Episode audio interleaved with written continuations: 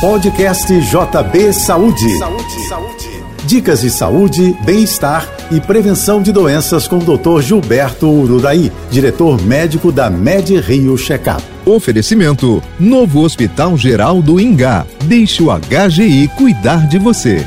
Metade dos adultos no mundo é sedentário ou seja, faz pouquíssimo ou nenhum exercício, aponta a Organização Mundial da Saúde. Os que praticam menos do que 150 minutos de atividade aeróbica moderada por semana estão sujeitos ou mais sujeitos a infarto do miocárdio, ao câncer, ao acidente vascular cerebral. Idem em relação ao diabetes tipo 2, entre outras doenças. Para reduzir em 15% o sedentarismo, até 2030, a Organização Mundial da Saúde aposta numa espécie de cartilha de uma sociedade mais ativa.